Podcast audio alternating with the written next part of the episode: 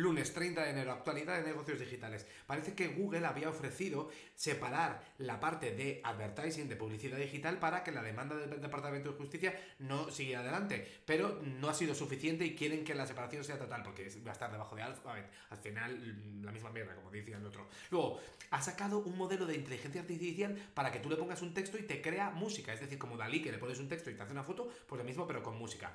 Apple quiere ofrecer una eh, que puedas construir aplicaciones para las gafas de realidad virtual sin saber de programación, es lo que se llama herramientas no code. ¿Y esto por qué? Porque necesitan que se creen aplicaciones rápido y puede que diga que no es suficiente que con los desarrolladores que vayan a hacer aplicaciones y quiere que todo el mundo pueda hacer esas aplicaciones.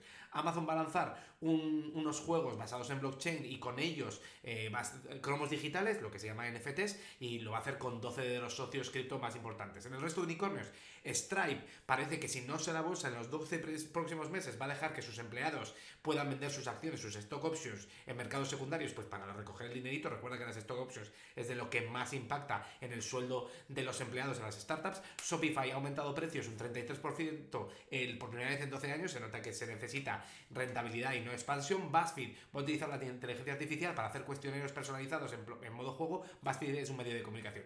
TikTok va a empezar a hablar, eh, va a ser muy ofensivo en Estados Unidos por, porque básicamente hasta ahora no decía nada para intentar que no le corten la cabeza. Uber Eats va a tener que ser cero emisiones en Nueva York para 2030.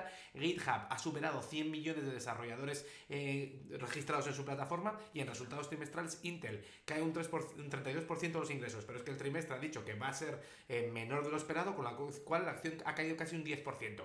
En el artículo en detalle de, esta, de, hoy de la newsletter hablo de Salesforce, que viene una guerra entre eh, los accionistas y el consejo. ¿Por qué? Porque ha entrado un accionista diciendo, aquí hay mucho más para exprimir, la acción puede valer mucho más, puedes quitar Tableau, sacarlo y venderlo, también Slack, y parece que podrían meter mano en el consejo. Mañana más.